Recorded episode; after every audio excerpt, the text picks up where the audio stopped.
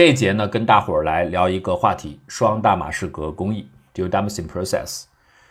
这个词呢，可能有点陌生啊。它主要是指的半导体制备当中的一个环节的加工工艺，以此来命名的。我们这一讲呢，算是一个准备话题，因为原本我是跟打算跟大家来讲，随着制程精进到三纳米甚至两纳米之后。原先呢，整个生产环节的一些不是那么困难的部分，现在都开始变得困难了。我们之前做了一些节目，讲的主要是晶体管 （transistor） 的部分，那个当然是核心，而且加工难度非常的高。所以我们讲了如何从 FinFET 升级到两纳米，可能到 GA 结构啊。我们也给大家讲了 3D NAND 到底是怎么来做的等等，但是没有讲互联部分。这里面有一个比方了。所有的芯片上的这些晶体管就像一个一个大楼一样，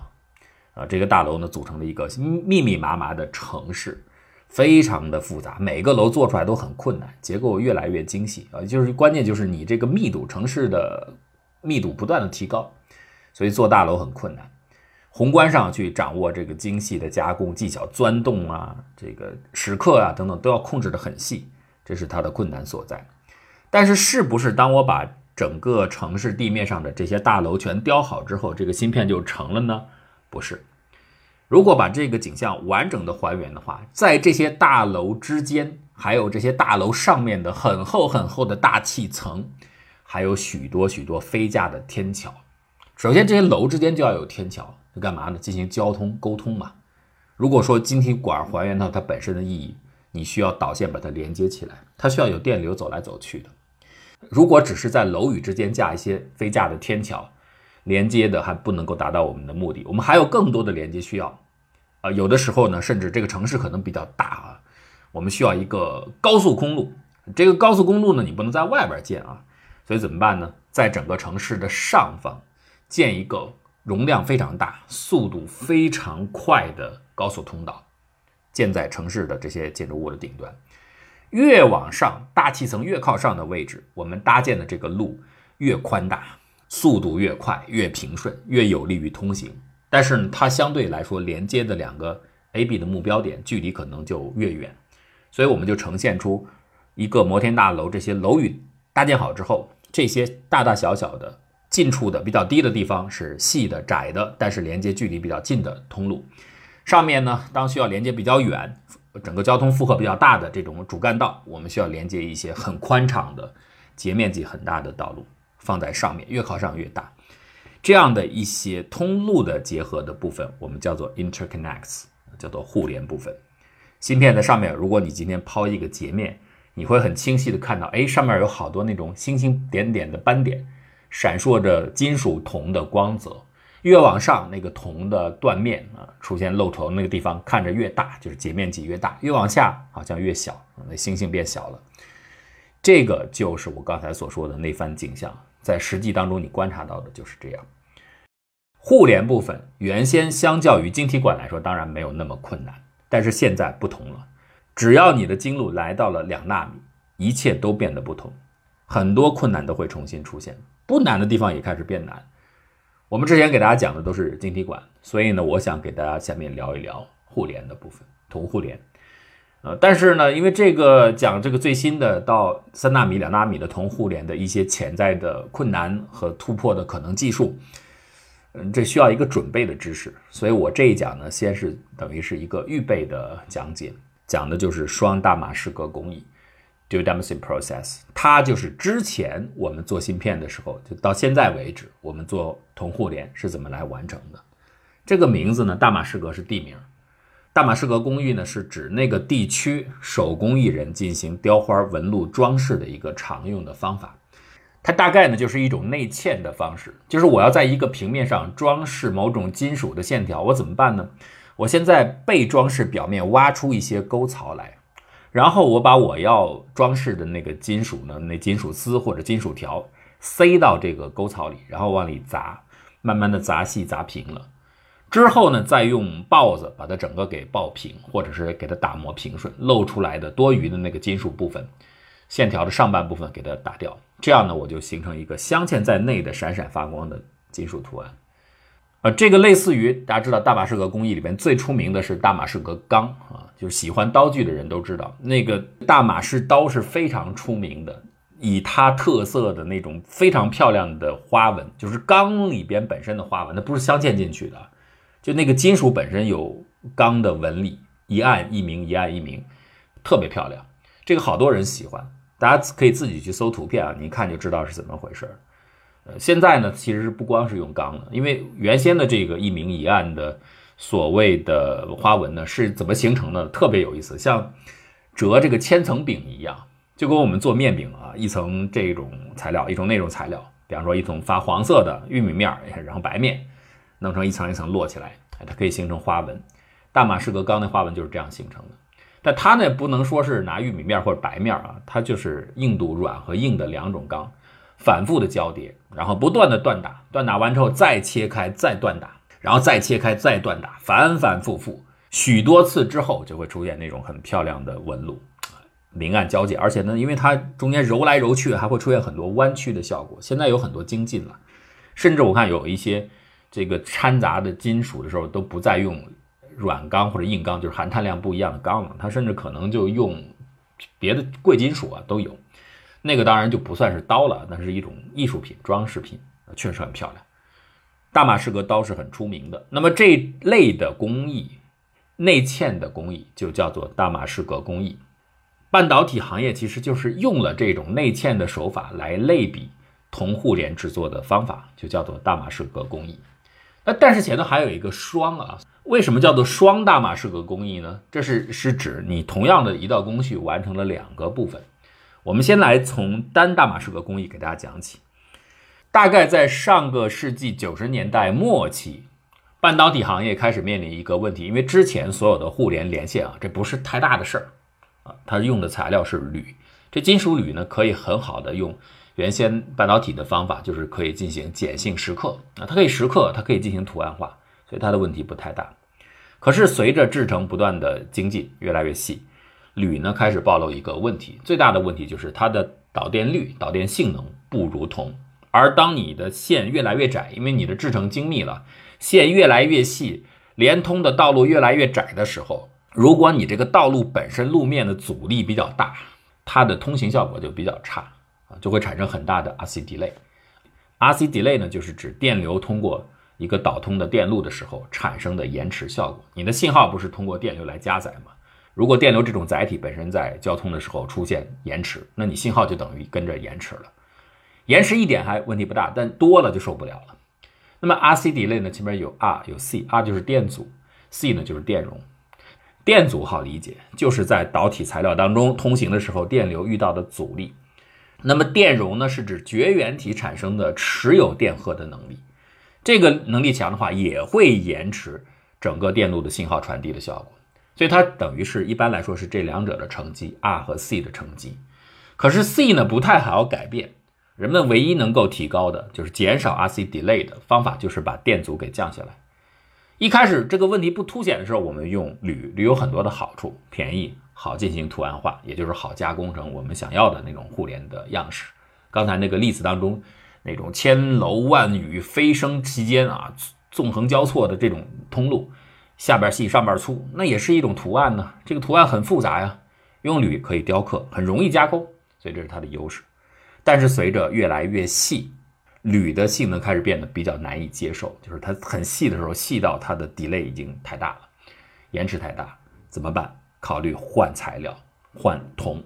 铜的电阻效果可能相较于铝来说啊，大概只有它的百分之六十，就是阻力方面。所以这一下等于是提升了通行性能，提升了将近一倍，这当然是非常好的。这个人们很容易想到这一点，从铝换成铜。但是之所以不换成铜，在之前，就是因为铜本身有问题。铜有两个困难的问题：第一，它没有办法进行离子蚀刻，铝可以，铜不行。所以铜没有办法进行碱性图案化，碱性是加减的减啊，就像我们说 3D 制造是增材制造。我们是一点一点增加我们的零件的部分，最后形成一个零件。传统的切削呀、车床啊等等这种加工，这是碱性制造。我先有一个大的铸件，或者先有一个大的完整的胚子，我从上面一点点抠，一点一点剪。这个就是夹性和碱性，类比于此处是一样的。原先在铝的状态下，我们可以用光阻剂啊，用光刻的方法，直接把那东西就给从铝层当中就给它抠出来了，留下我们想要的那个连线通路，千家万户之间的高速体系就做好了。但是铜不行，铜没有办法离子蚀刻，所以你要是想用铜，必须改变方式，你只能用加性的方式。为什么说叫做大马士革工艺呢？大马士革工艺刚才大家给大家讲了。它引入的那些金属装饰线条是从外边先准备好了金属，把那金属填充到你想装饰的那个地方，而且还往往多出来一部分。等到都布好线之后呢，再把那多余的部分给刨掉。铜互联工艺在今天半导体行业使用的方式跟这个逻辑上是一样的，是增加了一部分金属，而不是原先先有一层金属从里边抠啊。所以这个是加性的方法，这是铜的第一个缺点，不太容易进行图案化。第二个缺点是它的扩散效果太强，这也是原先没法用铜的一个地方，就是它的导电性太好了，所以它电子控制不住，它不是老在路里走。我这儿建了一个高速路，这汽车不老老实实在车道中间行驶，它动不动就撞到汽车壁上，而且顺顺着这汽车壁就穿透到周围的里边的大楼里边去了，撞进去了。这哪受得了？这这这时间久了，我这晶体管可能就底下的晶体管就给损坏了，我的下面的晶圆就受不了了。所以那怎么办呢？我们得加一个保护层，就相当于高速路，你老爱撞是吧？没关系，我给你加上一个防护层，就是屏障 （barrier），需要有这么一个层来进行额外的保护。所以从铝到铜这个转变是迫切的，是不得不进行的。铝的导电性能已经不能够满足。我们的需要了不敷使用，必须转换。但是这个转换实际上在工艺上是一个彻底的改变，图案化从碱性变成加性，这是完全的改变。另外还有这工艺上还要多一个衬层。你说这个加一个衬层有什么难的？很难，因为现在很细的，这是所有问题的根源，就是太精细了。你要是粗的时候都没事儿，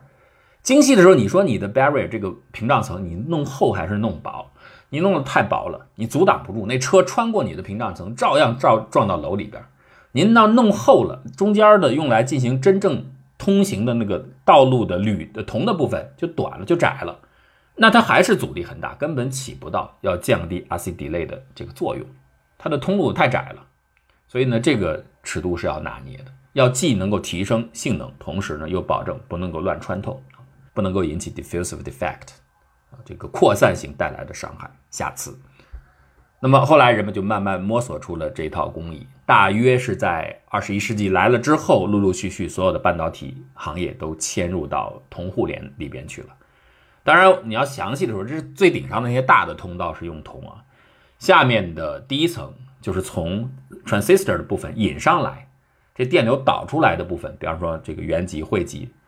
导上来的部分并不是直接跟铜连，这铜还不行，再加上一个中间的过渡层啊，一般是用钨或者别的材料来替代。这个上下的道路之间的连接，就是路和路之间的形成的一些快速的连接道，短短的接触，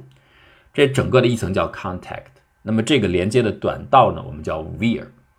用单大马士革工艺就可以直接用这种夹性的方法啊，先。蚀刻出我们想要摆放线的位置，也就是那些沟道，